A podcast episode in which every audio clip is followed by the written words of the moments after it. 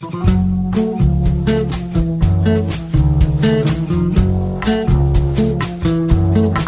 comienza Nuevos Vientos en el Campo. Hola, hola, hola. ¿Cómo les va, mis amigos? Aquí estamos en una edición más de Nuevos Vientos en el Campo por la Radio del Campo. Así es, sí señora, sí señor. Sábado 10 de diciembre, nos vamos acercando a fin de año. Sábado 10 de diciembre, 10 de la mañana y comenzamos hoy un programón. Tenemos eh, un montón de notas que hemos ido recolectando porque se nos ocurrió hacer a partir de este programa y el sábado que viene y los sábados subsiguientes y durante el mes de enero una a ver, una especie de raconto de lo que fue el año 2022. Vamos a escuchar a Ignacio Eguren. Eh, nos va a contar acerca de un evento que se va a realizar en los próximos días, el 14, en Buenos Aires, sobre tecnología aplicada al agro. Vamos a hablar con Jorge Bedoya, el presidente de la Sociedad de Agricultores Colombianos, una novedosa manera de eh, agruparse y de que se agrupen eh, todos los productores agropecuarios. Lorena Capriati, de la empresa ALP, Reina Basqueto nos va a contar su historia de vida y Rosana Franco, también de Mujeres Rurales, nos va a contar sus historias de vida. Así que comenzamos esta edición de Nuevos Vientos en el campo, por la radio del campo.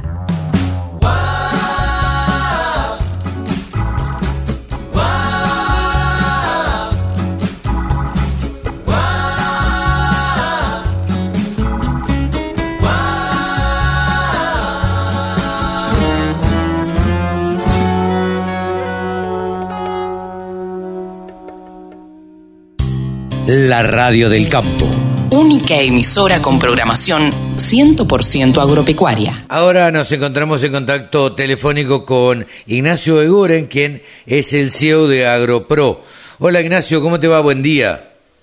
Hola, ¿cómo va? ¿Todo bien? Buen día. Bueno, muy bien, muy bien, por suerte. Ustedes, me imagino que ultimando detalles de la transformación digital del agro. Contanos un poco, Ignacio, de qué se trata esto. Sí, eh, así estamos con los últimos detalles. Por suerte es la segunda que la segunda edición, así que ya tenemos bastante experiencia y cosas que aprendimos el, el año pasado. La transformación digital del agro es un, evento organizado por diferentes actec de, de acá de Argentina, que busca eh, reunir a distintos actores de la cadena de valor para charlar sobre los, los desafíos, las dificultades que que estamos teniendo hoy como, como sector, las oportunidades y también eh, la visión que tienen, que tienen ellos. Eh, es un grupo de disertantes, de, oradores con muchísima experiencia y muy, relevantes en, en el sector agro, tanto en la fabricación, distribución, insumos, producción, eh, servicios financieros, etcétera. Así que tienen muchísimo valor para, para aportar y para, para compartir. Eh, Ignacio, eh, el año pasado yo recuerdo que eh, la hicieron presencial en el Sheraton, ¿puede ser? Sí, el año pasado fue presencial en el Sheraton y la siguieron de manera online. Ok. Eh, más de mil personas. ¿Y este año? Y este año lo hacemos también, los speakers, los disertantes y 100 invitados especiales van a estar en Área 3, que es el primer coworking de acá de, de Argentina y que tiene un perfil muy emprendedor. Y también se va a poder seguir de manera online. Ah, bien. Eh, em, la pregunta sería, a ver, ¿por qué están teniendo las Actech eh, tanta relevancia en la Argentina? Porque me ha tocado ir eh, a alguna exposición en otro país, en Colombia concretamente, a Expo Agrofuturo, y si bien tiene una tendencia hacia el futuro, hacia la realidad del agro eh, para adelante, eh, había empresas argentinas de Agtech. Sí, eh, nosotros las Agtech somos una parte de un, gran ecosistema que está formado eh, principalmente por el productor, que es el originador y, el actor principal, y alrededor de ese ecosistema está el resto de la cadena de valor, ¿no? Eh, fabricantes, distribuidores, aseguradores, eh, toda una gran cadena. Y lo que venimos a hacer nosotros, la SACTECH, con soluciones tecnológicas digitales, es ayudar a que puedan trabajar entre ellos de manera más organizada y más colaborativa y que puedan tener procesos más más eficientes y más más sostenibles. Sí, eh, eh, venimos a ayudar a que hagan mejor eh, cada vez cada vez mejor lo que hoy vienen lo que vienen haciendo y la verdad que hay muchas muy buenas Actech, muy muchos grandes emprendedores que, que empujan o empujamos un montón para para ayudar, ¿no? Primero para aprender cuáles son las necesidades y después para resolver junto con, con los productores y los asesores eh, de qué manera podemos colaborar. Claro. Eh, yo lo que veo, yo no sé, eh, a ver, si vos tenés la misma visión, pero quisiera compartir de cómo lo ve de alguna forma el periodismo. Esto hace 10 años no existía, ¿sí? estas ACTECH que existen hoy no, no existían. ¿Crees que tiene que ver con un recambio generacional que se da en el campo y para el campo? Sí, eh, mira, las primeras ACTECH acá en Argentina comenzaron hace más o menos eh, 10 años, un año más, un año menos. Cuando ellas comenzaron, eh, casi ni se hablaba del, tema, era toda una novedad. Eh, incorporar esas soluciones digitales en un sector que no las adopta tan rápido como si adopta otro tipo de, de tecnologías, como la de insumos, maquinarias, eh, pero la, la, tecnología digital en el agro viene un poco más atrasada. Entonces, esas primeras FacTech hicieron un gran trabajo, muy muy duro y muy y, y, de pequeños pasos los primeros años. Y hace unos cuatro o cinco años eh, ha habido un gran un gran crecimiento y cada vez más y eso como decís creo que se debe a, a las nuevas generaciones a que se han visto resultados en otras industrias eh, la pandemia nos hizo digitalizar también un poco más usar llamadas usar eh, algunas soluciones que nos permiten trabajar a, a distancia y creo que todo eso ha ayudado pero principalmente creo que, que son las las nuevas generaciones y los resultados que se han visto. También las, las nuevas, las ATECH, las nuevas y las que están de antes, cada vez estamos brindando mejores soluciones eh, y, llegando a resolver mejor los problemas que, que antes, ¿no? Esto toda una etapa de, de aprendizaje y de evolución y, a medida que el usuario, el productor y el asesor eh, van viendo que ayudamos a resolver algunos problemas, Sí, las van adoptando. Eh, empiezan a, adoptar, ¿no? Claro. Eh, sí, yo lo que noto es, es eso, que este recambio generacional ha, hecho de, yo creo que un productor, a ver, para analizarlo y ponerlo en, palabra con palabra, eh, un productor de 70 años es muy difícil que adopte estas nuevas tecnologías. Ahora, quien está manejando el campo hoy es probablemente su hijo que tiene 40, 45. Y ese sí adopta tecnologías. Sí, él, adopta, adopta más tecnología. Ese productor de 50, 60, 70 años a lo mejor no va a usar la plataforma, pero sí eh, seguramente está interesado en conocer reportes o en conocer información que surge de esa de esa plataforma. O también está interesado en que su equipo la utilice aunque él no vaya a, eh, a utilizarla, ¿no? Sí, sí, sí, claro. Eh, la verdad es que eh, es asombroso cómo cómo se han cómo sí cómo han evolucionado en los últimos cinco años eh, y vale bien la pena de destacarlo no la transformación digital del agro esto es el 14 de diciembre en área 3 dónde se inscribe el aquel que quiera participar eh, Ignacio. El que quiera participar se puede inscribir en Digital Agro que es nuestra página web, donde ahí pueden ver a todos los, los speakers y se pueden y se pueden registrar. Nosotros también vamos haciendo mucha difusión en, nuestras redes sociales y en todas esas publicaciones hay un link para que se puedan eh, registrar. La verdad que es un es un gran momento para para ver speakers de primer nivel, todos juntos, creo que es una es una buena oportunidad para para escuchar, no sé, a Ignacio Lartirigoyen, a Norberto Sabores, a Eduardo Novillo Estrada. Eh, hay un montón, un montón de speakers de, primer nivel y de distintas verticales y con distinta experiencia que, que creo que es muy valioso escucharlos eh, y que estén todos juntos. Es un evento prácticamente de cierre de año, Ignacio.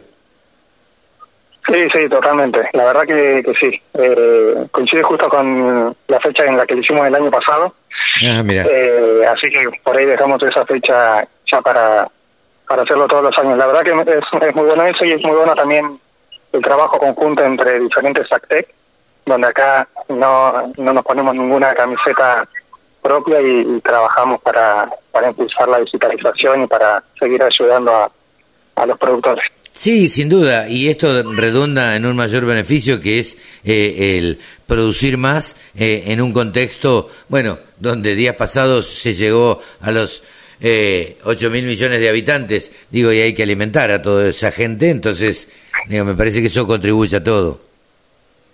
Sí, totalmente. Eh, más allá de ser un negocio, obviamente, tiene Sí, por claro. detrás un, un propósito mayor, que es eh, alimentar a esas 8 mil millones de personas que hay hoy y esas 10 mil millones de personas que se estiman para 2050 y de manera más sostenible, ¿no? Claro. Eh, porque ya nos hemos dado cuenta y sabemos que es necesario alimentar a, a toda la población cuidando el, el medio ambiente. Sí, cuidando el medio ambiente y cada vez los mercados, sobre todo los europeos ahora en principio, pero eh, se vuelven más exigentes, ¿no? Sí, totalmente. Los, los mercados y también los, los consumidores, ¿no? Y los jóvenes eh, hoy tienen necesidades necesidades diferentes a las que nosotros teníamos hace 10, 15 o, o 20 años, ¿no? Ellos han puesto sobre la agenda, sobre la mesa, eh, temas que nosotros antes no teníamos en cuenta y, bueno, nos estamos eh, adaptando a esas, a esas necesidades que son reales. Eh, nadie se preguntaba hace 20 o 30 años, Ignacio, por ejemplo, eh, de qué es lo que había comido una vaca, dónde nació, o, o tal novillo, dónde nació, qué dónde se crió, dónde fue alimentado, si eh, feedlot o, o a pasto, y sin embargo hoy los grandes consumidores este, esto te lo exigen, esa trazabilidad te la exigen, y esto te lo da la tecnología. Sí, tal cual. Eh, yo cuando hacía órdenes de trabajo hace, no sé, 5, 10 o 15 años, eh, nunca me preguntaba eh, qué impacto ambiental estaba causando esa orden, ¿no? Al Claro. usar un insumo u otro, o una dosis u, u otra. Y hoy, además de, de indicar en esa orden que se le da a los contratistas u operarios el insumo, la dosis que, que, debe, que debe aplicar y conocer cuántos dólares o pesos cuesta por hectárea, Claro. Hoy también es necesario saber qué impacto ambiental está causando y ver si hay otras alternativas que causen menor impacto. Eh, es algo algo nuevo para la mayoría o para los que somos tenemos un poco más de, de años y, y es algo que vino para, para quedarse y que está muy bueno que, que hoy se tenga en cuenta. Ignacio, yo te presenté como CEO de AgroPro. Contanos qué es AgroPro. AgroPro es una plataforma de agricultura basada en datos que ayuda a que los productores y los asesores puedan hacer transacciones, porque puedan solicitar créditos, contratar seguros, cotizar y comprar insumos Ajá. desde la misma plataforma en que van llevando la gestión integral de, de su negocio.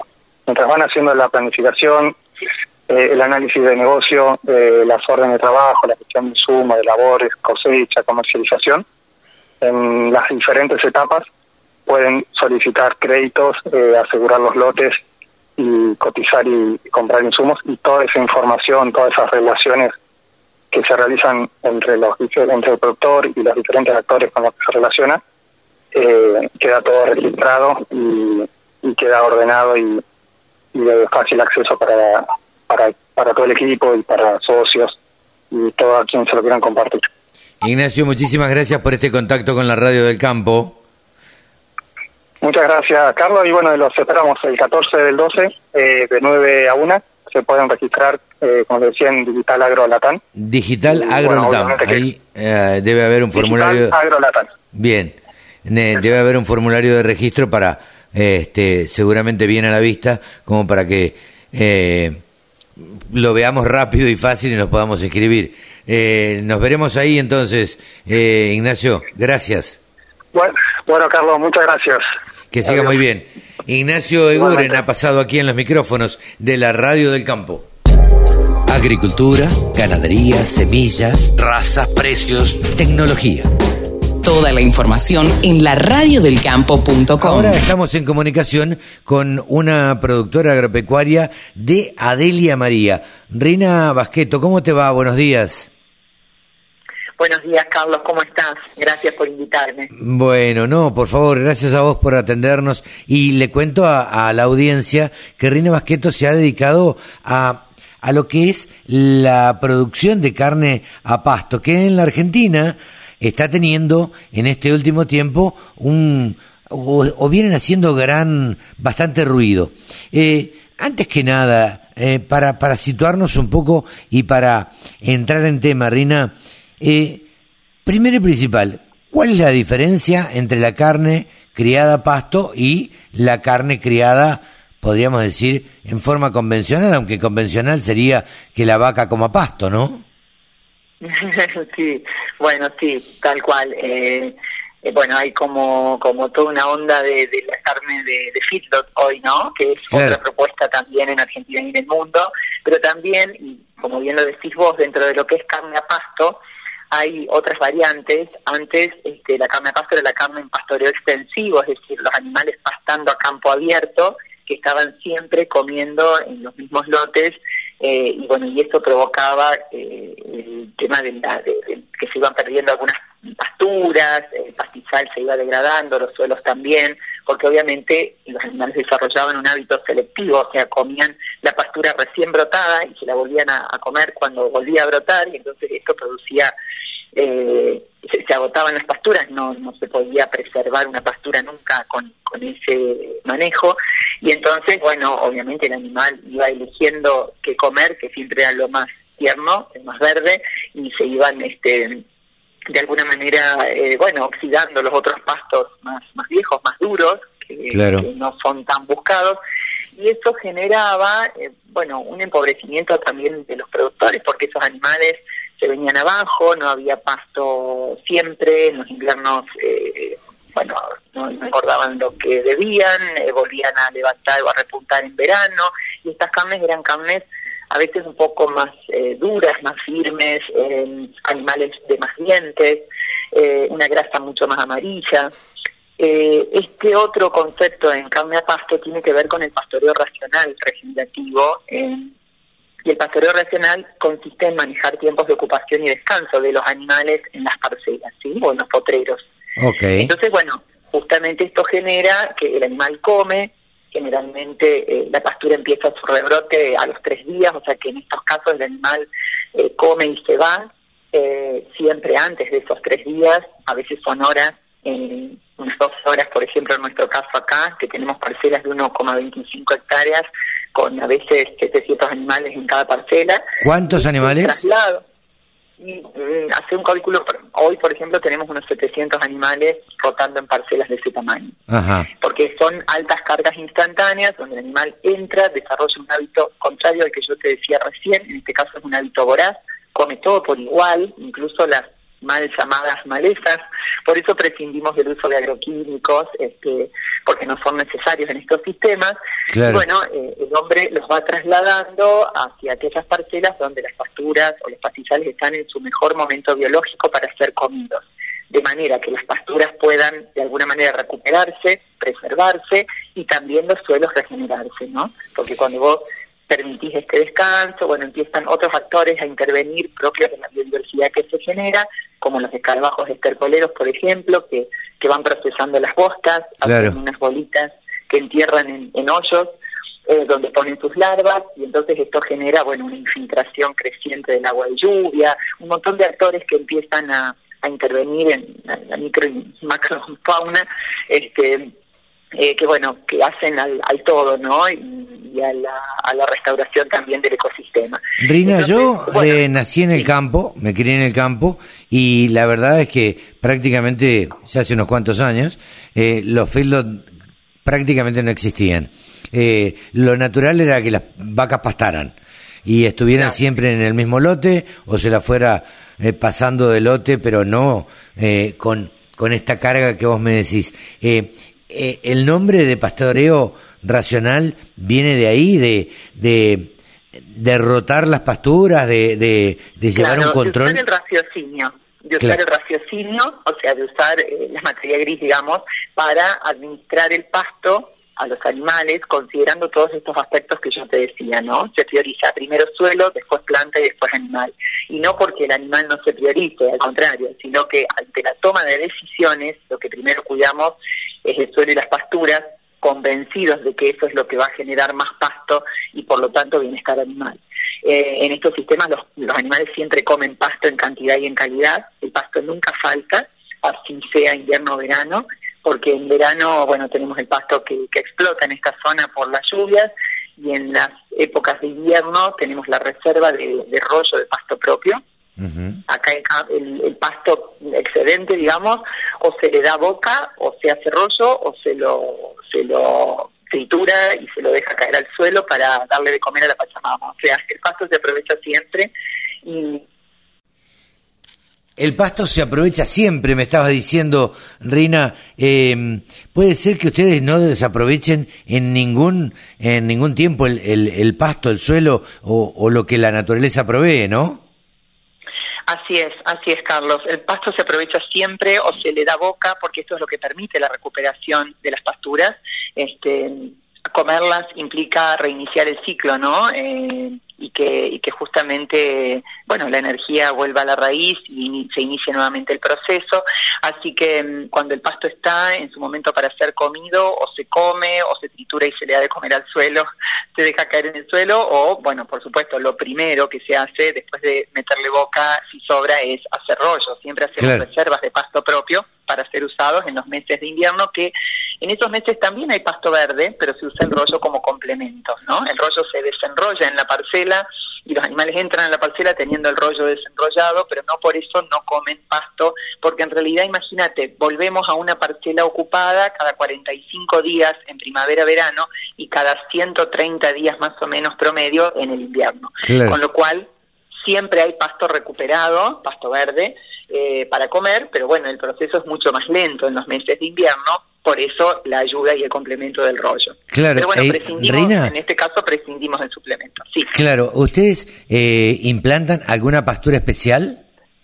Sí, son dos especies de pasturas polifíticas y perennes que se siembran inicialmente al inicio del proyecto y nunca más.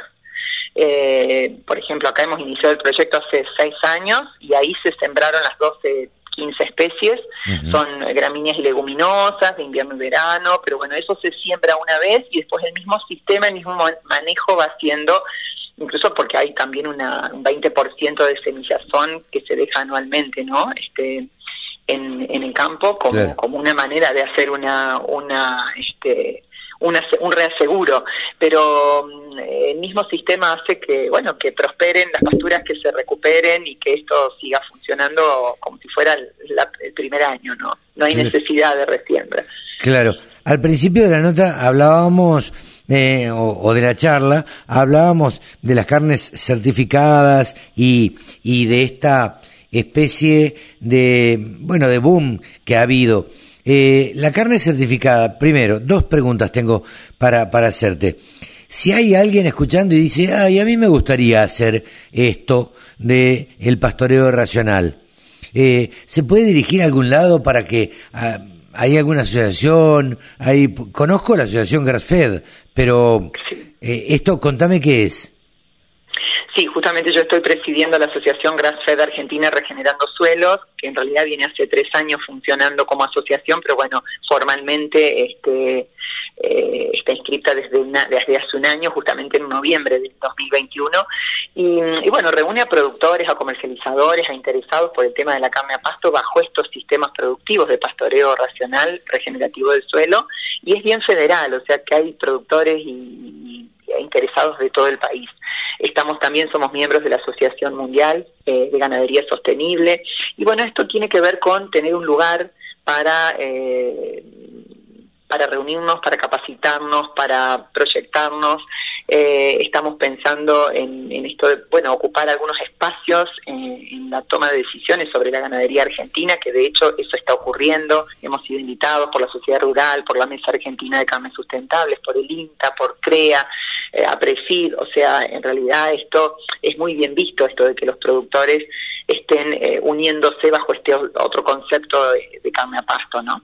Sí, sí, es la tendencia. Ahora, eh, con respecto a las carnes certificadas, que vos me lo preguntabas, fue un poco el motivo de, de, mi trabajo hasta ahora, porque yo no me conformaba con ser productora y que los animales eh, llegara el camión, digamos, a la tranquera del campo y después se mezclaran con las otras carnes convencionales, ¿no? Yo, yo quería llegar con este producto a quien lo valorara eh, hay gente que lo valora por sus propiedades nutricionales. Las carnes este, a pasto, bajo estos sistemas productivos, son carnes con mayor cantidad de ácidos, ácidos linoleicos conjugados, con más betacarotenos, más vitaminas E y D, y sobre todo tienen una mejor relación de ácidos omega 3, omega 6. Entonces, bueno, por ejemplo, los cardiólogos recomiendan mucho este, la carne a pasto, son carnes eh, muy valoradas nutricionalmente, y entonces dije, ¿cómo no llegar a aquel destinatario que realmente la valora? Porque viste que en realidad por ahí hoy podemos buscar una caja y decir, vemos, tiene TAC, no sin TAC, pero nadie te dice eh, en las carnes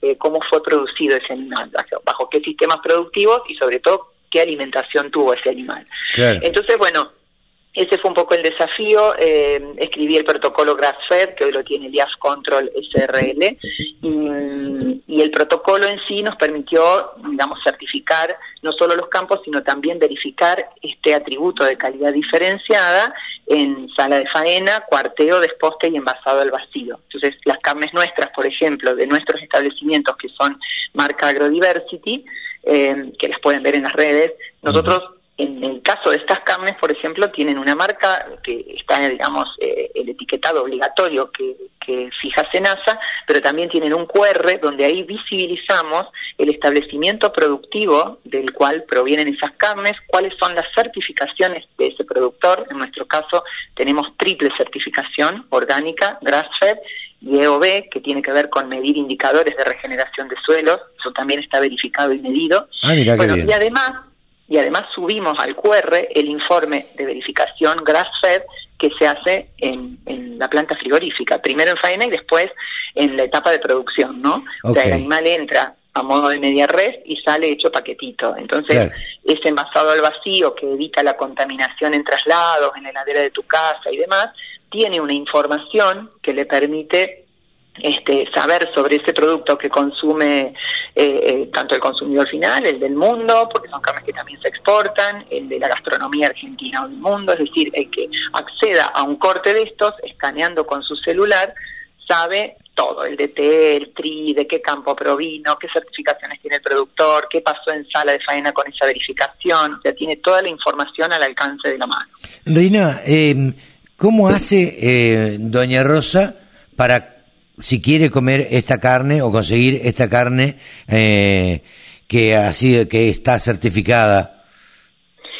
Sí, bueno, em, lo estamos haciendo hoy todavía de manera, digamos, privada. Hay tres o cuatro emprendimientos en el país, marcas de carne a pasto. Em, en el caso de las nuestras, por ejemplo, es contactar por una por un WhatsApp que digamos en la página de Instagram está Agrodiversity. Eh, pueden contactar por WhatsApp y pedirlas. En Gran Buenos Aires y en, bueno en Cava se distribuyen gratuitamente.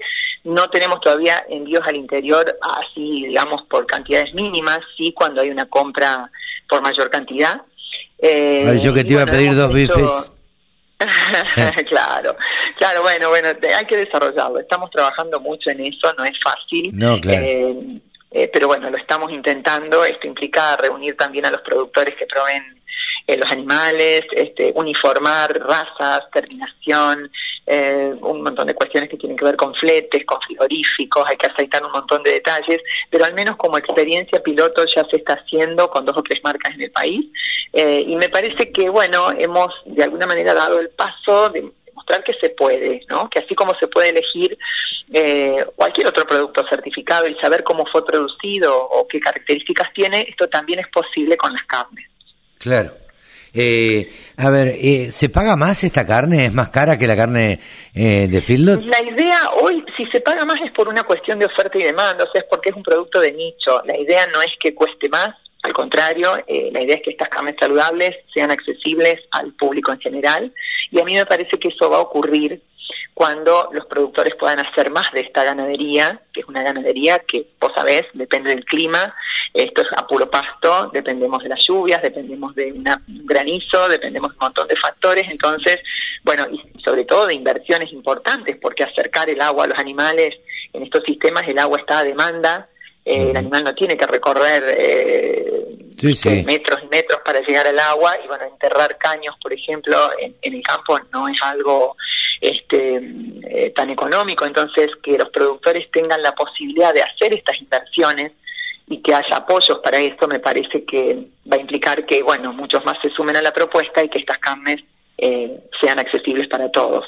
Me parece que en eso, bueno, el gobierno tiene un rol fundamental. Nosotros hemos hecho desde la asociación Grassfed un vínculo con Banca Ética para proveer de financiamiento a los productores que hacen carne a pasto eh, bajo estos sistemas, porque obviamente son sistemas que favorecen la captura de carbono en suelo, de carbono atmosférico en suelo.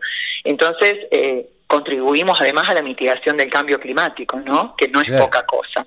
O sea que si vos te pones a pensar es una carne multipropósito, porque aparte de comer saludable, estás contribuyendo a mitigar el cambio climático y a cuidar suelo para que haya un suelo fértil que también le dé la posibilidad de alimentarse a las futuras generaciones.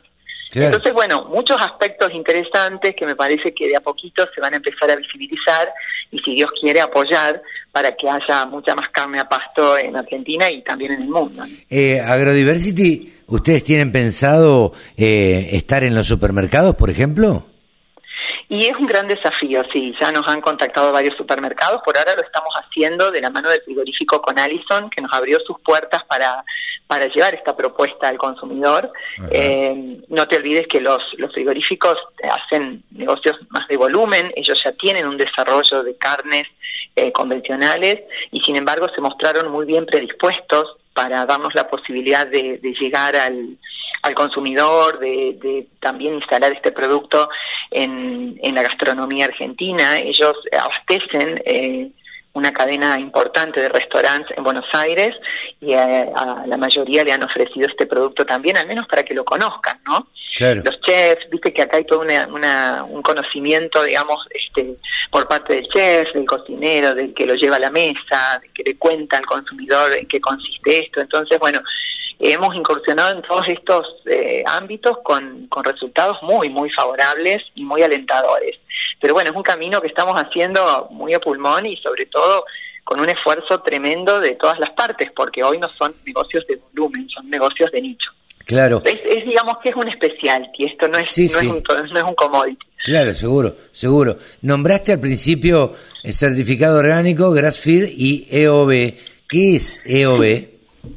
EOB es, eh, significa Ecological Outcome Verification y quiere decir es una verificación de indicadores de regeneración de suelo, de índice de salud de los pastizales, de captura de carbono en suelo, esto que te comentaba recién, el carbono atmosférico son concretamente los gases de efecto invernadero, que eh, cuando los animales comen el pasto, digamos, y se inicia todo ese proceso que, que yo te comentaba recién, este, bueno, hay una, se favorece la captura de carbono en suelo y de esa manera contribuimos a, mitigar ese cambio climático, ¿no? O el calentamiento global. Tanto que se ha hablado, ¿no? En, este tiempo. Tanto que se habla, tanto que se habla, cuando en realidad se las trata a las vacas como, como emisoras solamente y nadie habla de que estos sistemas productivos contribuyen justamente a lo contrario, ¿no? Claro. Y, y bueno, eh, eh, no, me acuerdo qué otra cosa estábamos, de, a qué habíamos apuntado con tu pregunta. no, eh, yo te había preguntado qué era OB y, y a ver. Ah, bueno, y entonces esto se mide con monitores de corto y de largo plazo, los de corto plazo cada año y los de largo plazo cada cinco, y en, el, en los de cinco años se mide carbono, nitrógeno y densidad. Y en los otros se van viendo un montón de indicadores que te van guiando eh, en el proceso de la regeneración, como para saber realmente, ir autoevaluándonos, a ver si realmente estamos contribuyendo o no año a año en ese proceso de regeneración del suelo, que es tan importante, ¿no? Entonces vemos, por ejemplo, bueno, mayor tasa de infiltración del agua de lluvia, la presencia de, insectos, eh, la cuestión esta de, de, otras especies que van apareciendo, autóctonas inclusive, o sea, todos esos indicadores nos ayudan a ver que estamos en el camino correcto del cuidado y del mejoramiento del suelo. Eh, o sea que uno que me estás convenciendo y me voy a ser fanático de, la carne eh, certificada o de carne a pasto. Eh, ¿Cómo, cómo la distingo? sos un protagonista activo, sos un protagonista activo del cambio climático, este, consumiendo estas carnes. Yo las produzco y vos las consumís. ¿Cómo, ¿cómo la distingo? A ver, voy al supermercado y suponiendo que estuvieran las dos en la misma góndola. Dicen, en general dicen grass fed, que es eh, con dos S y una sola E, grass fed, o dicen, o tienen un QR y, ahí te dicen, este, te dan esta información, pero lo ves en las redes, en la difusión, te dicen carne a pasto, carne de pastizal, algunos hablan de carne de pastura. Sí. Eh, sí, hay maneras de identificarla en general, está identificada con alguna etiqueta este o algún sello. ¿Es más rica? Y bueno, ¿qué te puedo decir yo? A mí me parece que al saber que es más saludable hasta pareciera que es más rica. En mi caso la noto muy sabrosa y muy tierna, porque a diferencia de lo que se comentaba siempre de la carne a pasto, que era más firme, que tenía una grasa amarillo fuerte, estas son carnes eh, con una grasa apenas este, color crema, eh, con su buen engrasamiento, su buen marmoleo y, muy sabrosas, con un sabor muy muy concentrado y sobre todo, bueno, muy palatables, ¿no? La verdad que son exquisitas. Eh, Así que... Rina, ¿están exportando? Sí. ¿Se están exportando sí, estamos exportando, sí, sí, estamos exportando. Primero lo hicimos a través de la cuota Hilton, eh, se vendía en realidad como, como carne, digamos, este, por, el, por la vía o el canal Hilton, pero hoy notamos que hay un montón de, de nichos contactándonos y no necesariamente de Europa, eh, gente muy bien predispuesta, por ejemplo, la, eh, qué sé yo, el mundo árabe tiene ya toda esta filosofía del consumo consciente del animal, de honrar el animal, ¿no? Ellos tienen una faena. Bueno, ellos tienen la certificación halal, ¿no? Claro, halal, kosher, nosotros también hemos enviado con esa certificación, eh, porque la piden con esa certificación, entonces, por ejemplo, piden grass-fed halal. ¿sí?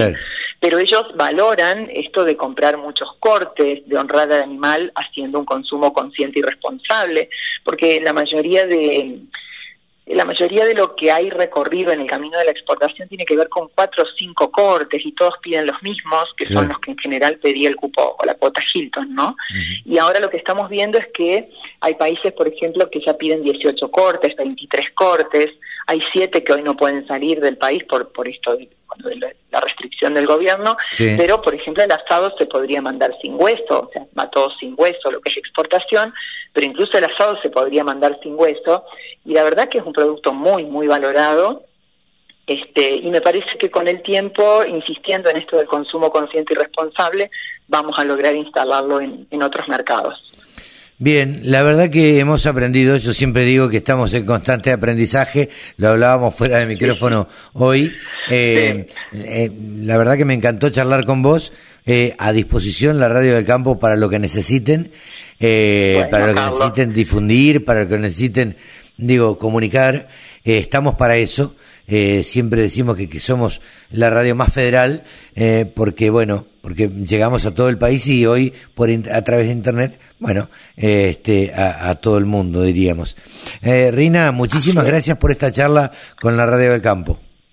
No, Carlos, gracias a vos, realmente un interlocutor sumamente valioso y válido porque, bueno, este, me seguiste el hilo y no es fácil porque soy bastante acelerada con, con lo que cuento porque me apasiona, pero la verdad que me, parecieron muy interesantes tus preguntas, tus apreciaciones y también tus intervenciones. Así que muchas gracias y te tomo la palabra para colaborar, para ayudar, para difundir, porque ustedes saben de esto y realmente es la especificidad y es lo que necesitamos hoy en el mundo de la carne para por lo menos poder diferenciar las cosas. Yo digo que a partir del mundo post pandemia la gente empezó a preguntarse cómo fue eh, producido lo que consume y bueno, para eso está la radio, ¿no? Para informar y para concientizar. Totalmente. Así que desde ya muchas gracias a vos. No, por favor.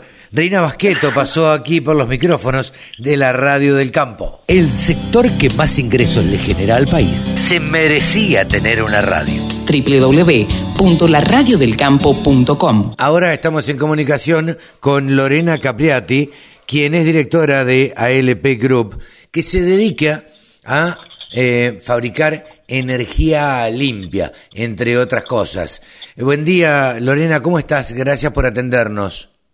Buen día, Carlos. Gracias a ustedes por llamarme. ¿Cómo va todo? Muy bien, por suerte. Eh, contanos antes que nada, para ponernos en contexto, ¿qué es ALP Group? Bueno, ALP Group es una empresa que tiene casi más de 10 años en Argentina trabajando este, en todo lo que es energías renovables.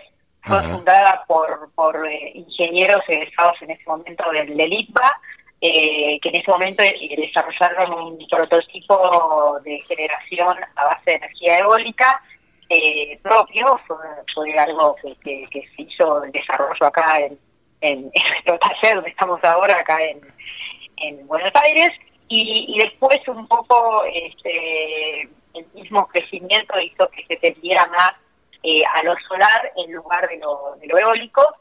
Y, bueno, y, fuimos pasando este, a lo solar, un poco de la mano de que lo solar requiere muchísimo menos mantenimiento que lo eólico, y también de la mano de que todo lo que es paneles eh, en el mundo empezaba a bajar muchísimo de precio por el desarrollo tecnológico y, y facilitó un poco el acceso a tecnologías fotovoltaicas que, que empezaba a llegar a Argentina y, bueno, hizo también que se, que, se fuera desarrollando acá en Argentina ese mercado. Así que este es un poco el Group. Nosotros nos dedicamos, como tenemos como tres segmentos de negocio, nos dedicamos mucho a, al campo. El campo fue nuestro cliente inicial cuando, cuando arrancamos con los molinos de viento. Eh, después también sumamos residenciales y ahora empresas, eh, pero mucho con, con, con base en, lo que es agroindustrial. Digamos.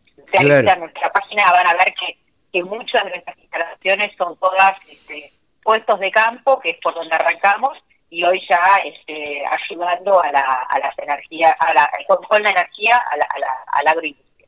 Eh, a ver, nadie discute hoy en día la energía solar. Eh, bueno, y en el campo hay sobre todo en el campo, hay, hay espacios mucho más grandes como para los paneles.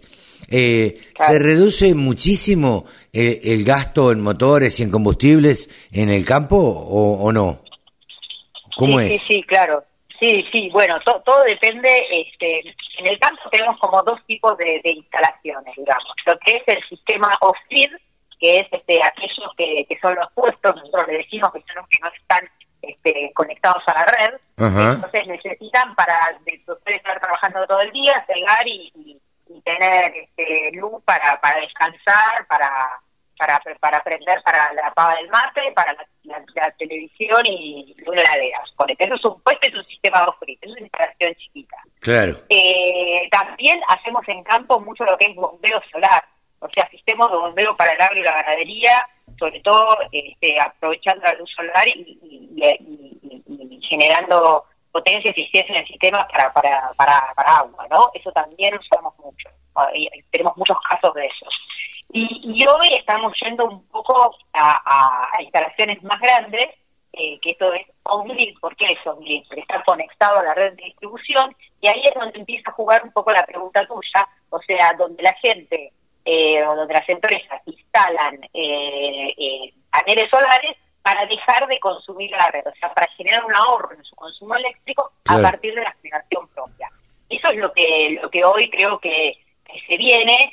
Eh, tener en cuenta que recién en Argentina, en el año 2018, se aprobó la ley que se llama la Ley de Generación Distribuida, que es la instalación de, de, de pequeñas granjas solares eh, o, eólicas, lo que sea, pero básicamente solares, con posibilidad de que una vez que vos, este, mientras hagas una instalación que no supere su potencia instalada, vos podés inyectar el excedente a, la red. No sé si eh, eso estoy hablando muy, muy, muy, muy difícil, pero decime si lo entendiste o vamos por ese punto. No, no, no. Es muy importante. Yo lo, lo entiendo perfectamente y creo que eh, em, algunos sectores del sector agropecuario también lo entienden eh, digo esto, eh, uno, y te iba a preguntar esto, digo, uno puede inyectar el excedente, lo que me sobre del campo, yo puedo poner en el campo, alimentar, no sé, una estancia, puedo alimentar este, una planta de silos, puedo alimentar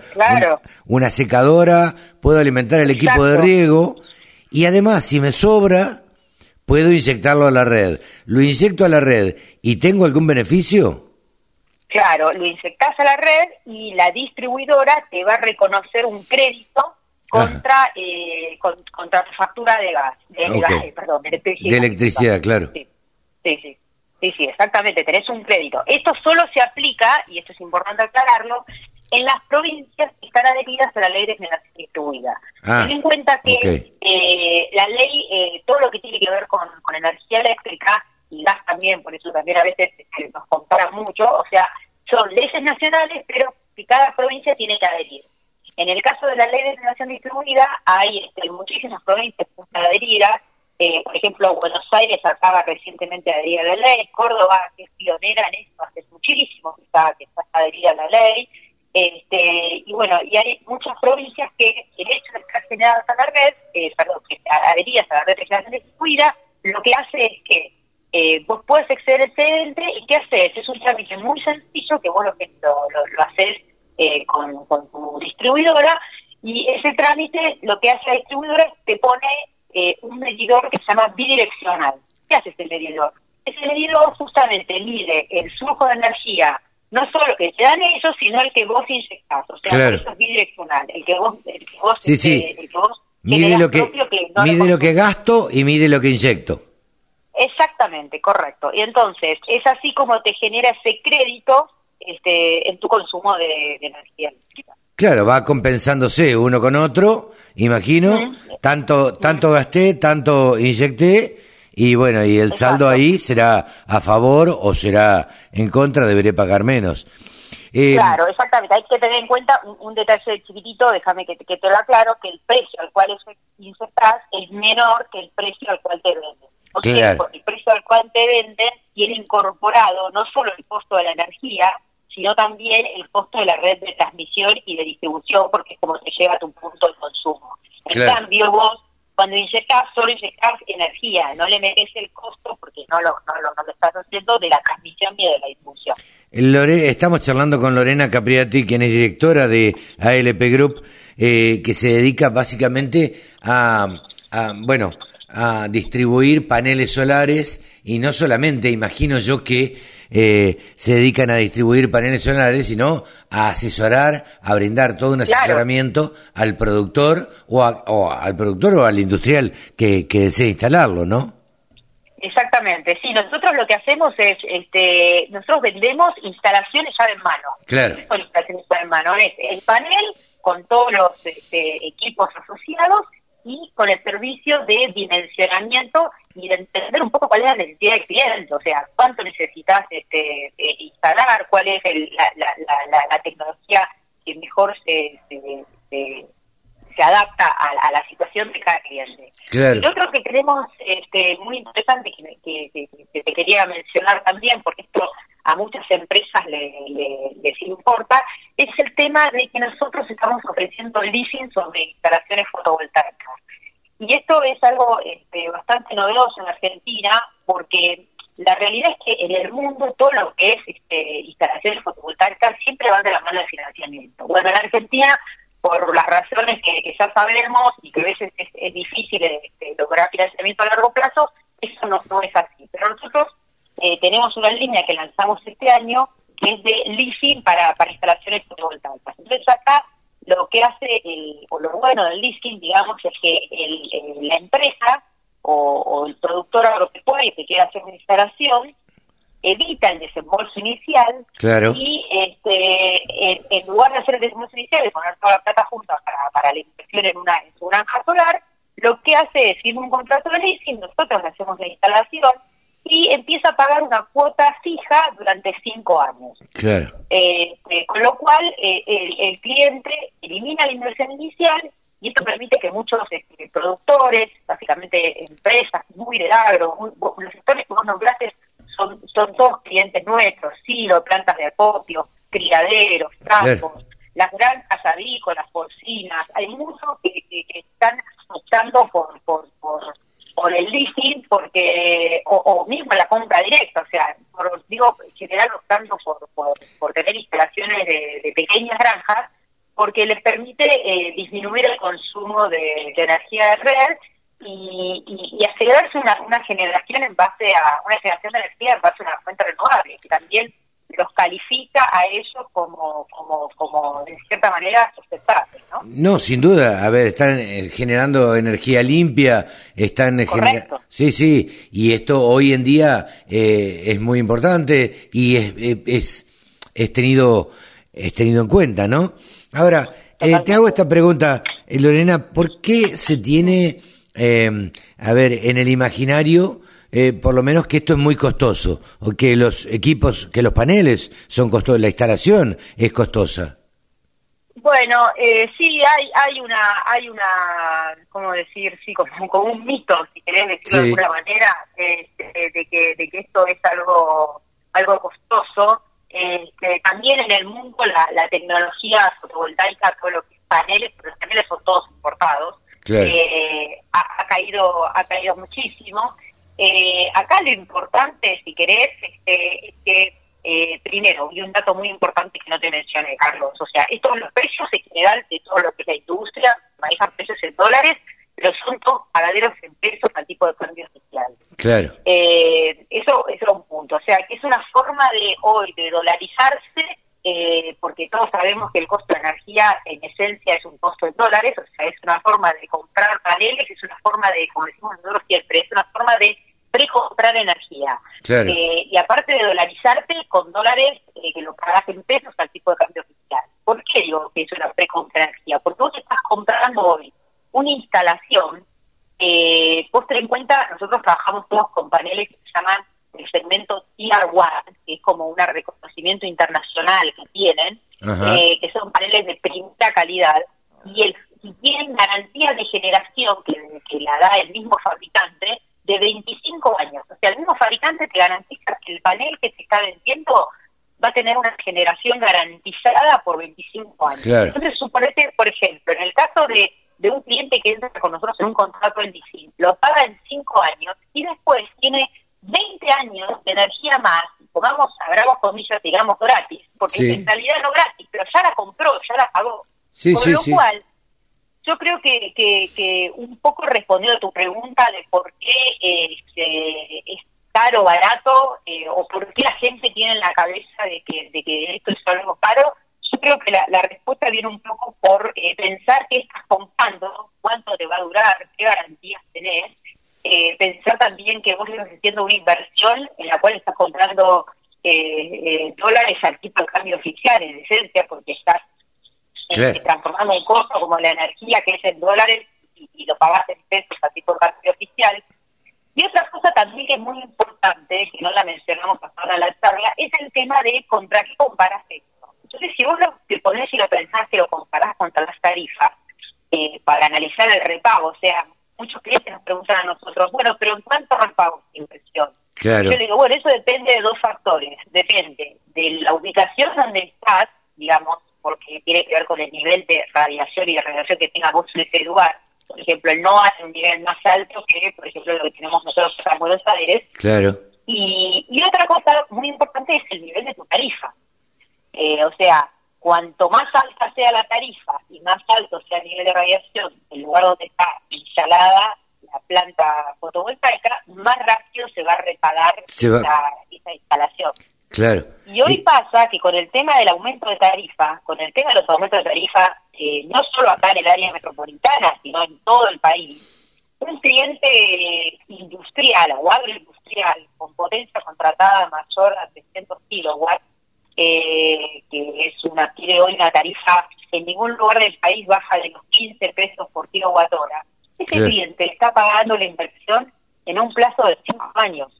Mucho entre 5 y 6 años. Entonces decís, yo la repego en 5 años, como el panel tiene una garantía de generación de 25 años, tengo 15 años más de energía que ya la compré, que ya la pagué, o sea, de, energía gratis. O sea, no me gusta decir gratis porque nada es gratis. No, no, no, sin duda. Pero ya la pagaste. Pero ya está pagada, ya está paga. Eh, ¿Crees, Lorena, que eh, está suficientemente difundido en Argentina esto aprendido? El, el, el industrial, el productor agropecuario, eh, em, ¿ya lo, ya lo incorporó? No, sabes que esa es una muy buena pregunta y es una es una preocupación que no, no una preocupación, pero es una es una característica que nos damos cuenta nosotros cuando cuando hablamos, cuando sentamos con clientes, o sea, no hay es como que hay que hacer como una capacitación o evangelización, digo yo. Bueno, ¿sabes qué va a esa palabra? Justamente, Carlos, yo uso mucho esa palabra evangelización, o sea, contarle a la gente, explicarle al productor los beneficios que tiene esto, digamos, porque está, como decís vos, el mito de que, de que, de que es caro, y aparte la realidad, Carlos, es que eh, las tarifas en Argentina siempre estuvieron subsidiadas y muy baratas. Entonces, cuando Claro. Nunca te preocupas en analizar algo que te regalan, que te sale, que no te sale nada, que no tiene costo para vos. Por eso yo creo que el contexto actual en el cual este, las tarifas ya tienen un sendero de crecimiento, la reducción de, subsidios es una realidad.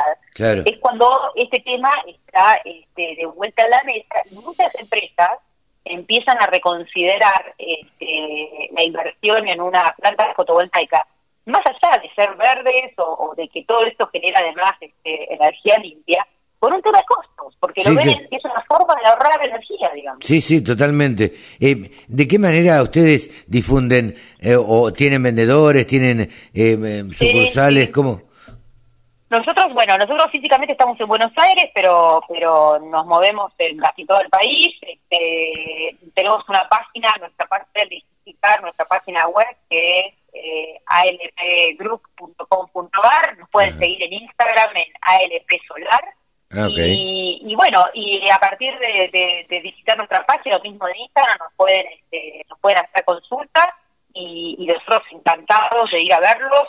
Nos gusta, nosotros somos mucho muy de la, de la política de ir, de sentarnos, de escuchar al cliente, eh, sobre todo porque venimos mucho de, de crecer junto al productor agropecuario, con todo lo que te decía nuestra historia con la parte de la, de la generación eólica, eh, con el bombeo solar, con los puestos, y, bueno, y hoy que ya estamos apuntando a instalaciones más grandes, por donde nuestros clientes, hay muchos clientes de lo que es agroindustria, creo que ir a visitarlos, entender cuál es su preocupación este, y asesorarlos es una buena forma de, de, poder brindarles un servicio y una y una instalación que sea acorde a las necesidades.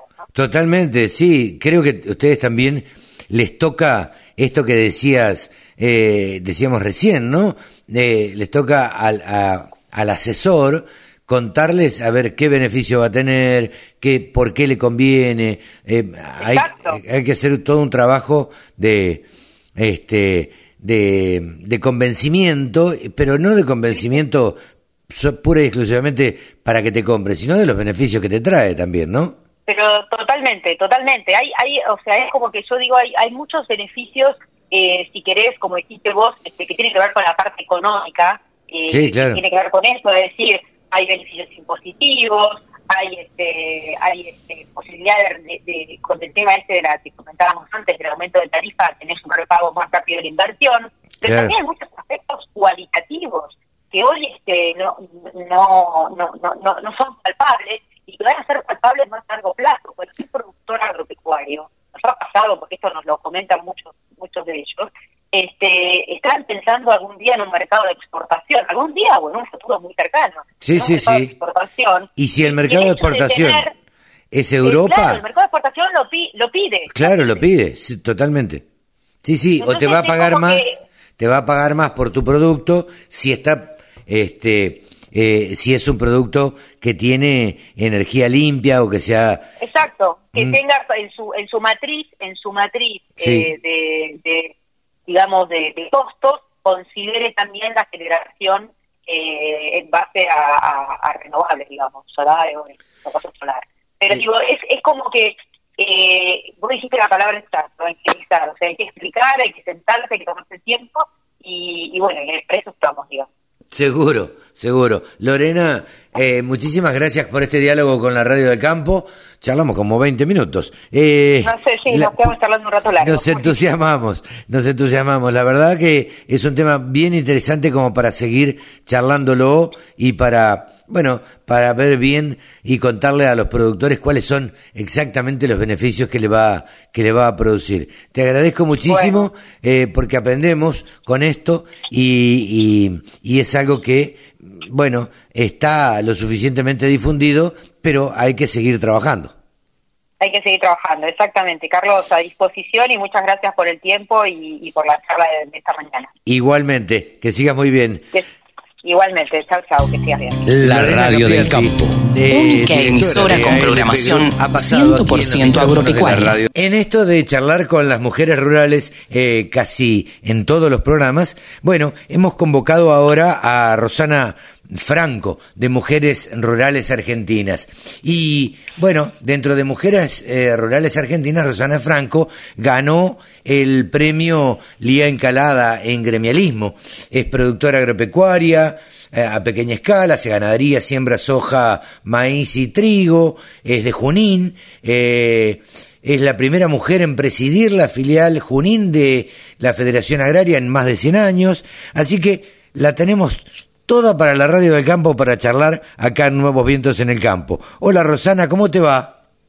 Hola, ¿cómo estás? Muy bien, muy bien, muy bien. Gracias por, por llamarme, por este comunicarte conmigo. Bueno, te cuento que de todo lo que dijiste, es verdad. Ahí estamos.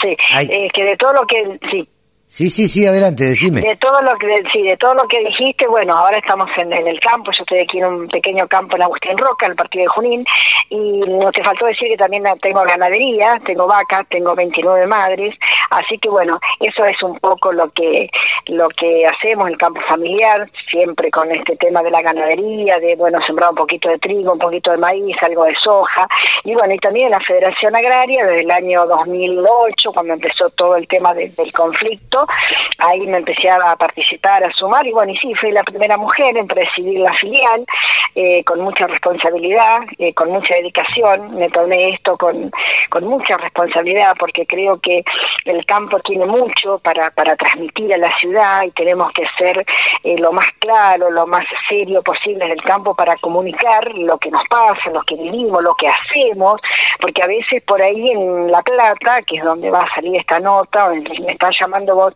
Quizás a lo mejor la gente no, no tiene la precisión de lo que pasa aquí en el, en el campo, lo que sufrimos con el clima, eh, con los caminos, con la inseguridad rural que también existe, si bien ahora estamos bastante bien aquí en Junín, pero bueno, todas esas cosas que nos pasan y me parece que eh, a través de la Federación Agraria puedo comunicar todo eso. Claro. Eh, Rosana, yo te cuento que te van a escuchar en todo el país porque esto es una falta de modestia de parte mía, la radio del campo, al ser una radio por internet que se escucha con el celular o con la computadora, se escucha en todo el país, en todo el mundo, digamos. Pero eh, a mí me interesa saber de, de vos y nos, no, no, nos encanta que nos cuenten un poco las historias de vida. Eh, Rosana, ¿vos naciste en el campo, te criaste en el campo?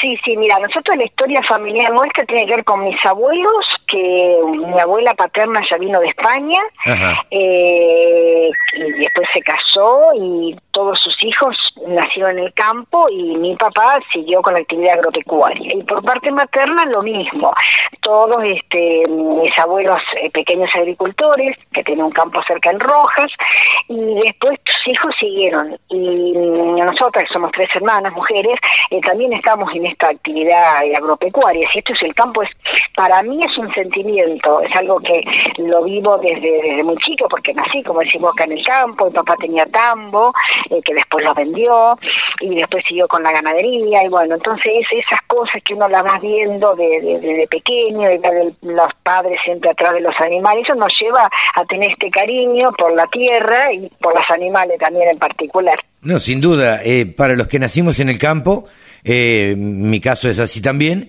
eh, siempre tenemos ese cariño y, vivimos anhelando, en mi caso, el campo.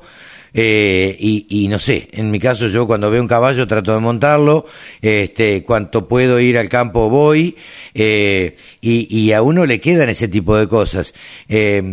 Eh, como imagino, habrás hecho el, el, colegio, por lo menos el primario, en alguna escuela rural.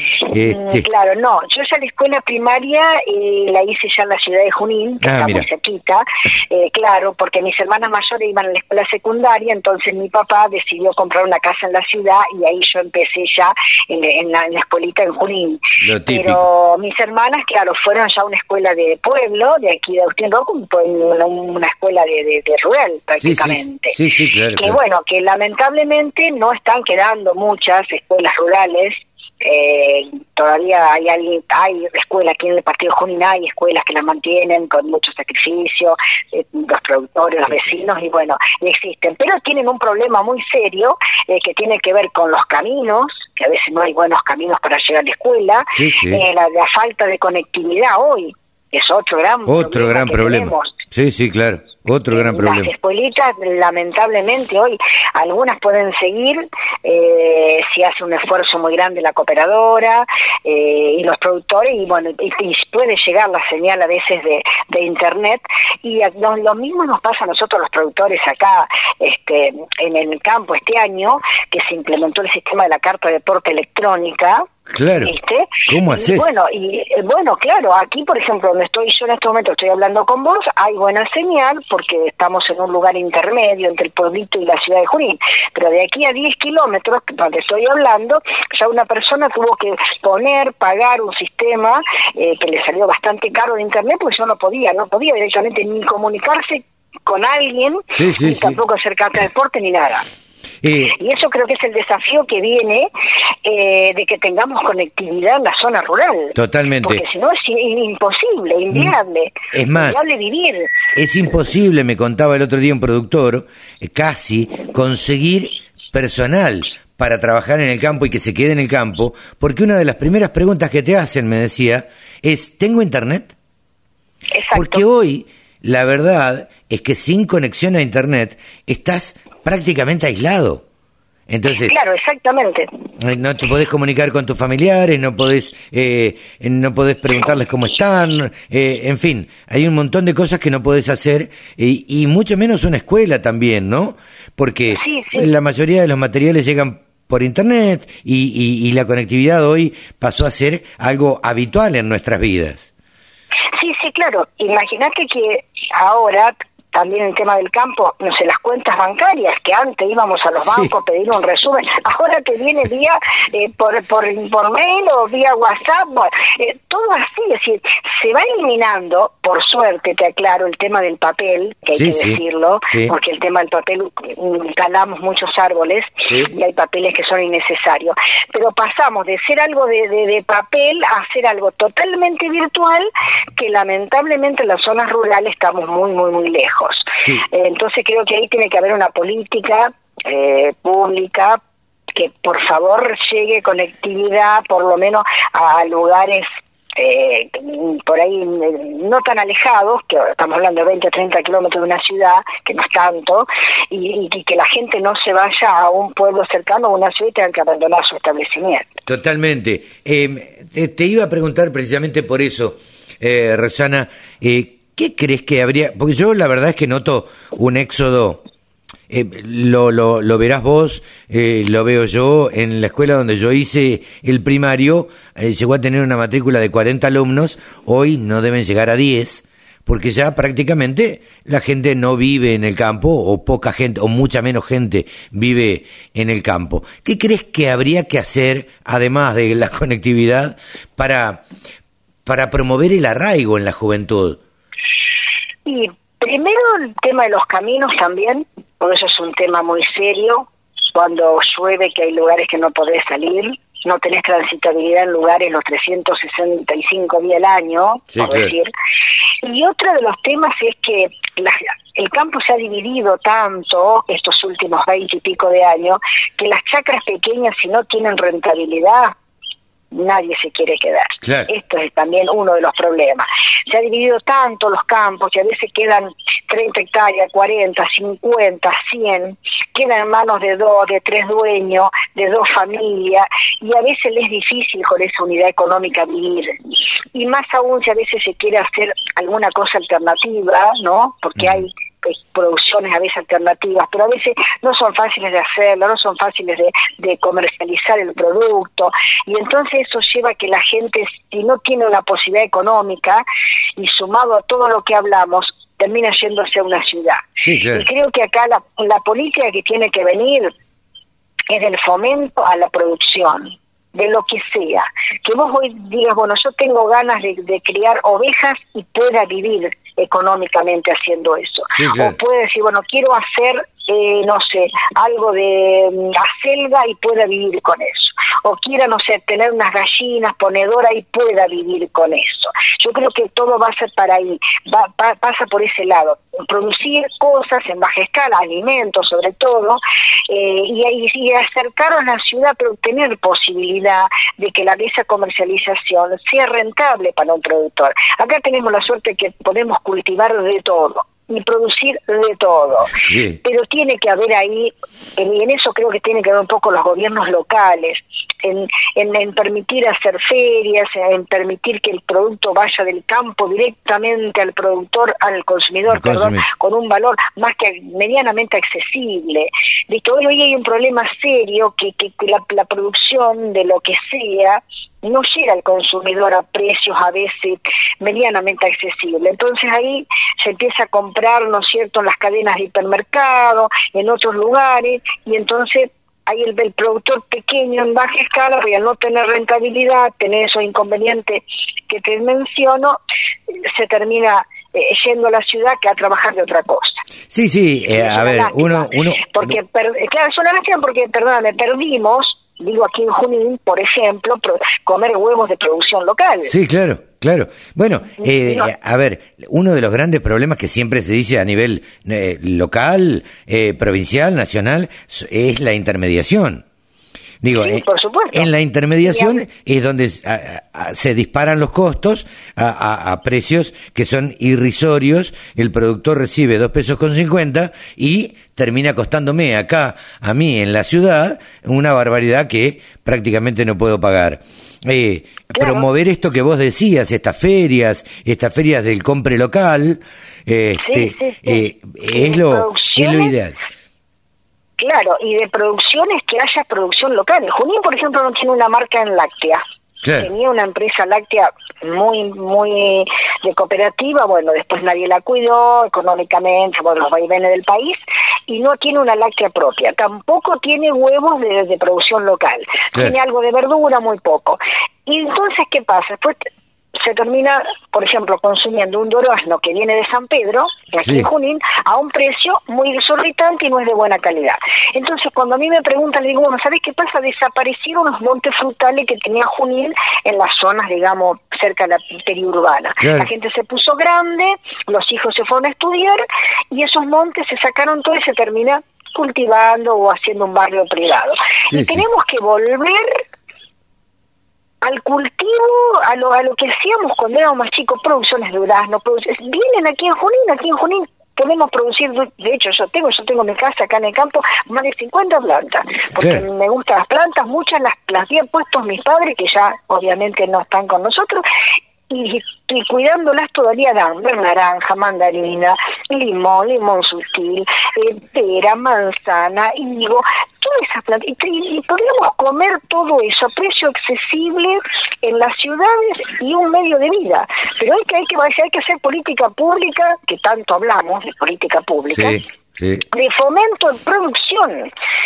Y no tanto a veces condicionar a la gente a un plan, sino que haga algo. Yo no digo que el Estado no esté ayudando a alguien porque creo que una ayuda. Pero, a ver, Junín tiene los terrenos del ferrocarril, para explicarte, que son 20 todo, todo lleno de, de, de, de, de, de, de claro. Y ahí, ahí se podrían cultivar, a ver, podríamos cultivar, eh, no sé, hay algunas plantas de tuna, eh, esas tunas que dan, ¿no? Los, para hacer los arropes, bueno. hay muchísimas cosas que se pueden colocar y que vienen solas, y se planta una vez y ya está. Eh. Pero bueno, no hay una política pública en fomento en ese sentido, se habla mucho, pero después la realidad no se logra. Pero bueno, en Junín hay algunas producciones de miel, como te contaba, algo de verdura de hoja y algunas producciones de cerdo, bueno, algo de pollo, eso. Y, ahí nomás, bastante limitado, una ciudad que tenemos 100.000 habitantes. Sí, claro. que podemos tener posi puede tener posibilidad un productor de, de, de, de, producir de todo lo que está cosa de todo lo que estábamos charlando y poder ubicarlo en la ciudad. Pero bueno, tropieza con el problema de cómo lo vende, tropieza con el problema de, de la burocracia municipal, tropieza con las inscripciones en la FID, tropieza con un montón de cosas que después termina diciendo, bueno, basta, yo no quiero más, eh, porque después un hipermercado te pone el mismo producto al 50% y dice, basta, yo no, no me complico más y me voy a hacer otra cosa. Sí, sí, y vos te acordarás, Rosana, a ver, en ninguna casa faltaba hace unos, unos cuantos años, la verdad es esa, por lo menos que yo recuerdo.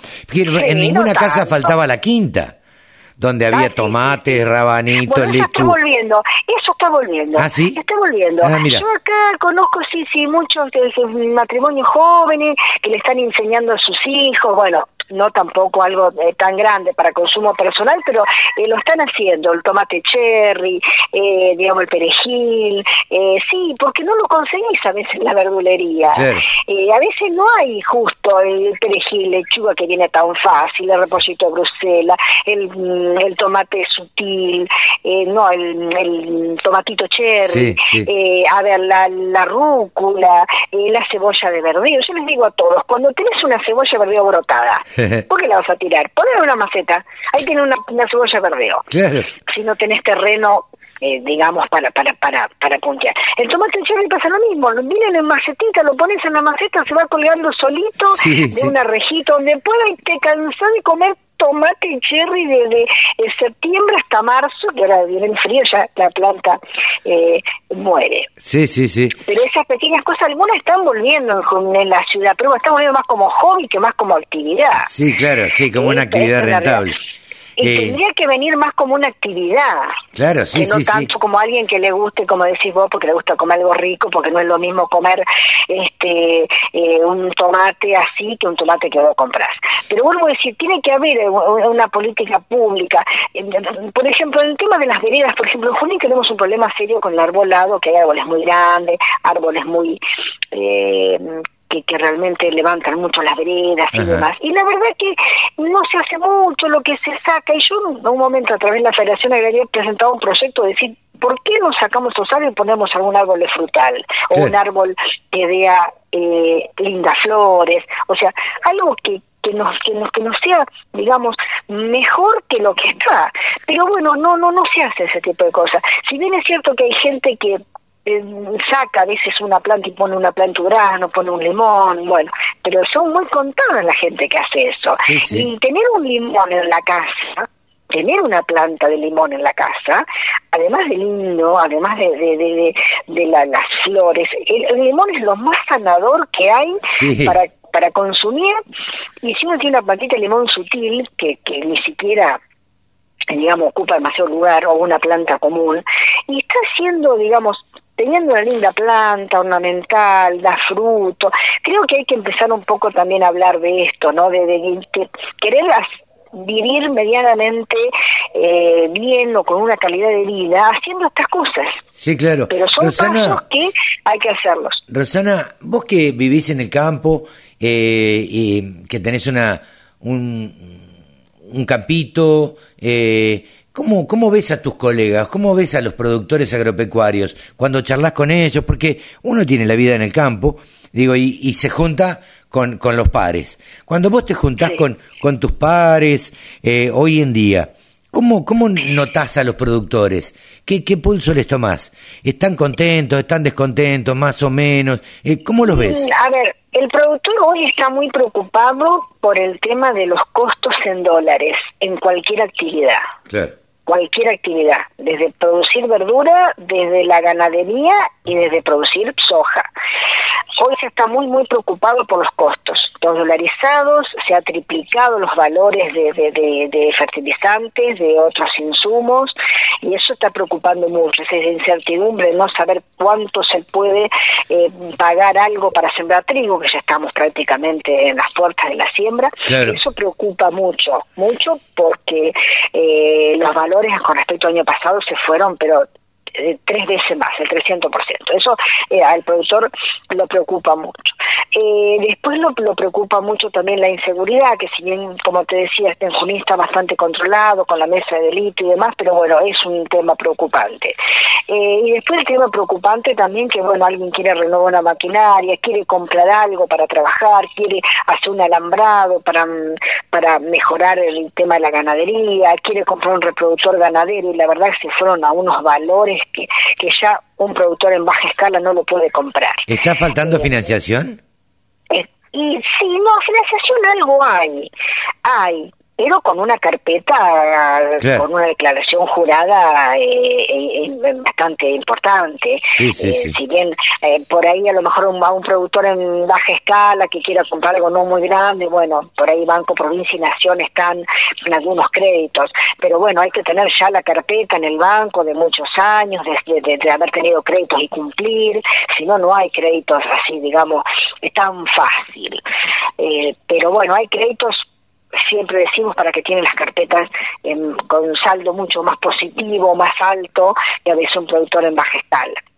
Pero está ayudando mucho ahora las tarjetas agropecuarias, porque viste que como están las tarjetas para la ciudad, los bancos también tienen eh, tarjetas agropecuarias eh, que se permite pagar la compra en un año en pesos y bueno, a veces hay promociones de las empresas, a veces más, a veces menos, bueno, y a eso, eso también ayuda, ayuda a que el productor pueda comprar algo, lo, lo cancela en pesos, si esto lo paga a veces a ocho meses o a doce meses y eso también va ayudando. Claro. Eh, Rosana, la verdad que fue un gusto charlar con vos. Eh, a nosotros nos gusta charlar, siempre le damos un espacio a, las mujeres rurales eh, dentro del programa y, nos gusta charlar con, con, todas las mujeres de distintas partes del país para que nos cuenten su realidad, qué es lo que viven habitualmente, cómo viven, qué producen, qué es lo que hacen, eh, qué, cómo, cómo, es la vida de, de, cada una. Rosana, muchas gracias por haberte eh, prestado a esta, a esta nota y, este, y bueno, y ya nos volveremos a encontrar en cualquier momento. Bueno, bueno, mira, la agradecida soy yo de que me hayas este, llamado, que podamos charlar, te haya podido contar un poquito este, de lo que soy. Así que, bueno, inmensamente agradecida y, bueno, un saludo para todos. Y cuando quieras, charlamos otro minuto. Así que, bueno, un millón de gracias.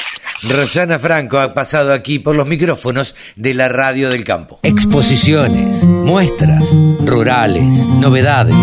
Toda la información en la laradiodelcampo.com. Bien, en esta oportunidad estamos en Colombia, eh, vamos a charlar con eh, alguien que lleva adelante un modelo de negocios, o un mejor dicho, o lleva adelante una entidad que eh, me parece que tiene poco eh, poco conocido, es poco conocido, o por lo menos hay, hay este modelo no, no se ve casi. Estamos con el presidente de la Sociedad de Agricultores Colombianos, Jorge Bedoya. ¿Cómo te va, Jorge? Carlos, muy bien, muchas gracias por estar aquí en Colombia, un gusto saludarte. Bien, para nosotros es novedoso, para los argentinos, eh, este modelo que vos llevas adelante, eh, porque ustedes representan a todos los agricultores colombianos.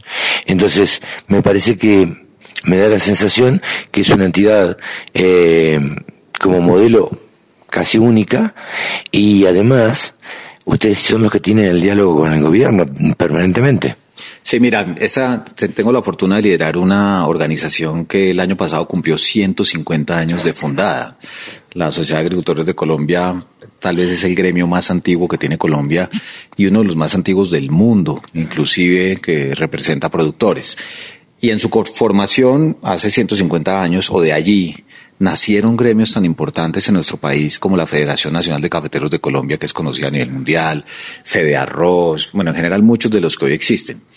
Hoy en día, la SAC recoge, es como una sombrilla, que recoge 22 entidades gremiales del orden nacional. ¿Qué significa eso? Porque la palabra gremio en todos los países tiene una connotación distinta. Para nosotros los gremios son asociaciones de productores que representan sectores. Entonces, dentro de mis afiliados para mencionar algunos de ellos y no hablar de los 22, están los caficultores, están los productores de papa, están los productores de huevos y de pollo, de cerdo, está el arroz, las frutas y las hortalizas. Entonces, como decimos en Colombia, tenemos prácticamente toda la lista de mercados, salvo algunos sectores específicos que no hacen parte de la SAC, pero representamos más del 75% del PIB agropecuario de Colombia. Eh, vos mismo venís de los avicultores. Sí, yo tuve la posibilidad y el honor de ser presidente de la Federación Nacional de Avicultores de Colombia entre el año 2003 y el año 2011, cuando salí a ser viceministro de Defensa de mi país. Y allí tuve la oportunidad de conocer a un gran amigo de la vida, Roberto Domenech, que trabajó en la ah, Cámara de Avicultores de Argentina. Sí, señor. Y también a Isidro Molfese, que era el secretario de la Asociación Latinoamericana de Avicultura, de la cual FENAVI hacía parte. Y hoy FENAVI es uno de los afiliados a la SAC. Eh, ¿Cómo ves el, el agro? Porque respecto de la Argentina, que es lo que eh, yo conozco, a mí me parece que están ustedes mucho más diversificados. ¿Cómo, cómo hacen para coexistir dentro del ámbito eh, político, si se quiere? ¿Y qué importancia tiene para, para Colombia el, el agricultor? Pues mira, eh, la constitución política de mi país garantiza el libre derecho a la asociación. Y así como tenemos centrales obreras, sindicatos, pues tenemos organizaciones de productores como la que yo represento. Y creo que lo bueno de esa coexistencia al interior de la SAC es que hablamos de los temas transversales de la ruralidad de las necesidades que tiene el campo y como lo decías al principio, de cuáles son los asuntos en la política pública que tenemos que gestionar ante el gobierno nacional, ante el Congreso de la República o inclusive en instancias internacionales. Yo recuerdo mucho cuando yo estaba en FENAVI que nos tocó la negociación del acuerdo de la Comunidad Andina de Naciones con Mercosur o el Tratado de Libre Comercio con los Estados Unidos. Entonces, en ese sentido, no hay gobierno que no le busque dar prioridad a la ruralidad, pero desafortunadamente no hay gobierno que prometa más de lo que realmente hace. Y en Colombia tenemos un dicho que es no hay cuña que más apriete que la del mismo palo. Y en eso, pues la SAC, francamente, tiene que jugar un papel de reclamar las necesidades que tiene el campo, y buscar que el Estado realmente las provea. Porque si no, tenemos una cancha de fútbol, como diríamos nosotros, de casi 40 millones de hectáreas, que es nuestra frontera agrícola. Hoy solamente estamos explotando 7 millones. Y todas las personas en Colombia y en el mundo dicen, oiga, Colombia puede ser una potencia en materia agropecuaria, pero cuando tú vas a mirar ya los problemas que tenemos, hay que resolver primero muchos temas de dotación de bienes públicos antes de pensar en esto. Entonces, a tu pregunta, si hay una importancia política de la ruralidad y el sector agropecuario para cualquier gobierno y nuestra misión desde hace 150 años es buscar que haya mejores condiciones de vida y de desarrollo para los negocios del campo. Eh, claro, eh, es verdad lo que, lo que vos decís y me parece muy interesante. Eh, lo que sí yo veo es que se te facilita eh, y, y, y, en cabeza tuya a todos los productores agropecuarios negociar algo con el gobierno, porque lo negocias vos solo, sos una sola persona. Tenemos el caso de la Argentina, que bien conocerás, son cuatro entidades y las cuatro entidades, al ir a negociar con el ministro de Economía o con quien sea, eh, se dificulta mucho más, porque están un poco más dispersos. Sí, y, mira que aquí nos da muy buen resultado en qué sentido, que por ejemplo, la Federación Nacional de Cafeteros de Colombia con el gobierno trata los temas propios de la caficultura, la Federación Nacional de los Paneleros o los cacaocultores, lo de cada uno de sus sectores. Pero lo bonito del modelo de la SAC es que cuando ya hay que hablar de los temas que a todos les pegan de la misma manera, eh, el de poner es el presidente de la SAC. Y eso, pues obviamente tiene sus riesgos, pero también sus ventajas. Eso yo creo que es el buen ejemplo de que la unión hace la fuerza. Lo vimos el año pasado, el año, el año pasado, sí, cuando el, gobierno anterior hizo la reforma tributaria que pretendía ponerle IVA a la comida de los colombianos. Y ahí fuimos una voz unificada, como lo hemos sido en muchos frentes. Y claro, uno no siempre gana todas las batallas, pero somos muy efectivos y creo que representar a quienes producen la comida en Colombia pues primero es un gran honor, pero segundo tiene una fuerza política eh, y mucha relevancia en los temas de discusión a nivel nacional, cualquiera que ellas sean, y más ahora empezando un gobierno. Claro.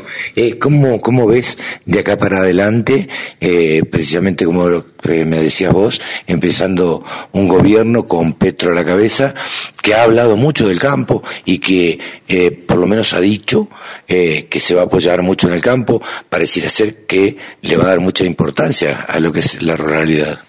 Pues mira, como colombiano, eh, yo creo que siempre hay que desearle al gobierno de turno que le vaya bien. Sí, claro. Pero el campo históricamente ha visto que muchos gobiernos prometen y no realmente cumplen. Y por eso es que tenemos un déficit tan importante en las vías terciarias, que son las vías que conectan los centros de producción agrícola y pecuaria con las vías que llevan a los mercados de distribución y muchas otras cosas más. Y el presidente Petro en su, en su decálogo que anunció el 7 de agosto, el día de su posesión, eh, para él el campo tiene dos grandes espacios en su agenda política.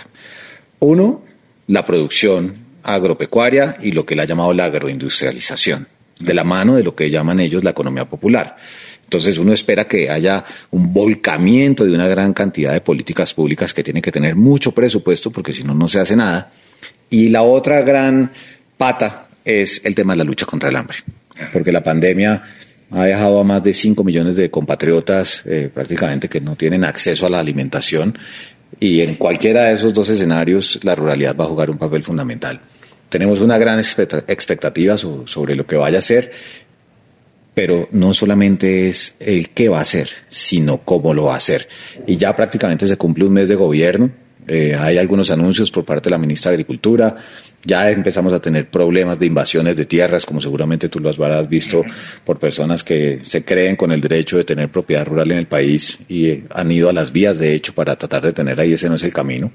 Eh, pero bueno, son cuatro años, van, va un mes y hemos establecido ya un diálogo con el gobierno, no solamente con la ministra de Agricultura, sino con otros ministerios porque como en Argentina también, por la ruralidad pasa todo el gabinete. Pasa salud, pasa educación, pasa infraestructura, pasa comercio, pasa medio ambiente, y no será la excepción en estos cuatro años. Acabamos de salir de una pandemia y como yo siempre digo, el campo no puede parar, nunca pudo, no, no tiene oportunidad que parar porque en la época de sembrar se siembra, en la época de cosechar se cosecha, eh, a las vacas hay que ordeñarlas todos los días.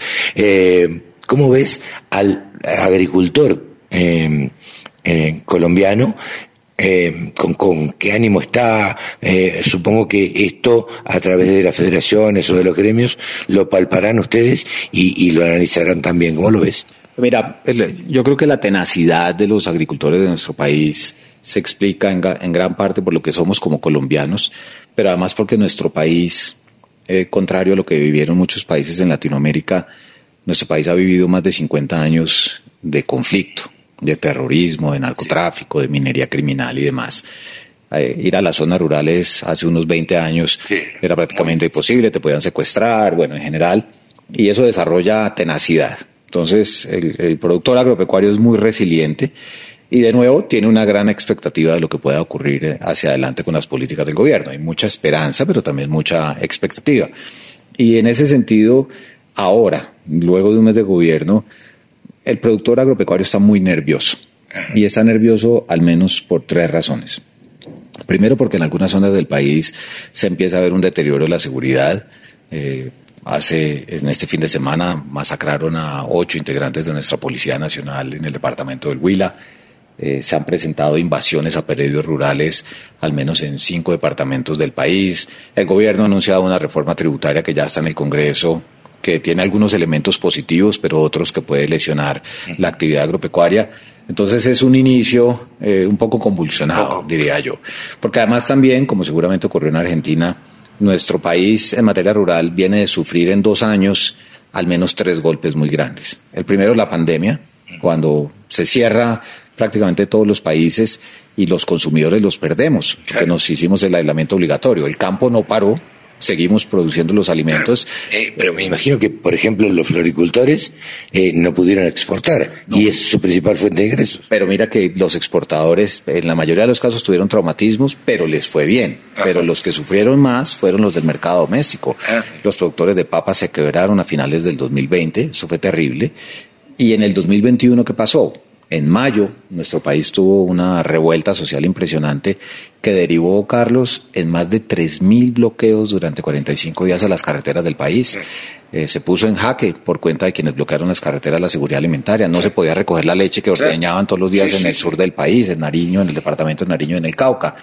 Tercero, vino la crisis de la cadena de suministro a nivel global, que encarecieron los insumos.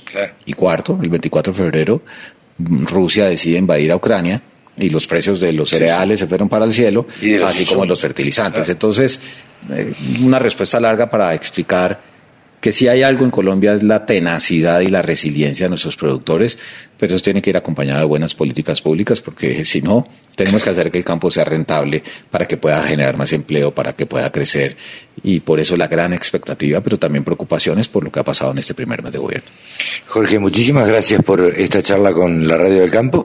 Eh, volveremos en algún momento a, a volver a charlar para que nos cuentes y que hagas un poco un análisis, no político exclusivamente, sino de las políticas que se aplica y que aplica este gobierno. Por supuesto, Carlos. Yo encantado, feliz de poder eh, estar contigo en este espacio y, de dirigirme a un público que no conozco, pero eso sí te quiero decir qué bello país el que tienen ustedes y hay que cuidarlo y disfrutarlo. ¿Conoces el agro de la Argentina? Algo conozco un poco, eh, pero más la parte turística, porque pues evidentemente es un paraíso. Es lindo. Uno tiene que ir. Es lindo, es lindo. Gracias, Jorge. A ti, Carlos, muy amable. Jorge Bedoya, presidente de la SAC. Escucha la radio del campo en tu celular. Bájate la aplicación. Es re fácil. Y nos despedimos, mis amigos, hasta el próximo sábado, eh, hasta el sábado 17. El 17 nos van a tener acá firmes como rulo de estatua. Nos van a tener acá firmes y nos vamos a ir ya comenzando a hacer los últimos programas de, del año. Eh, nos quedan el sábado 17, el 24 y el 31. Así que nosotros nos despedimos. Chau, que lo pasen bien.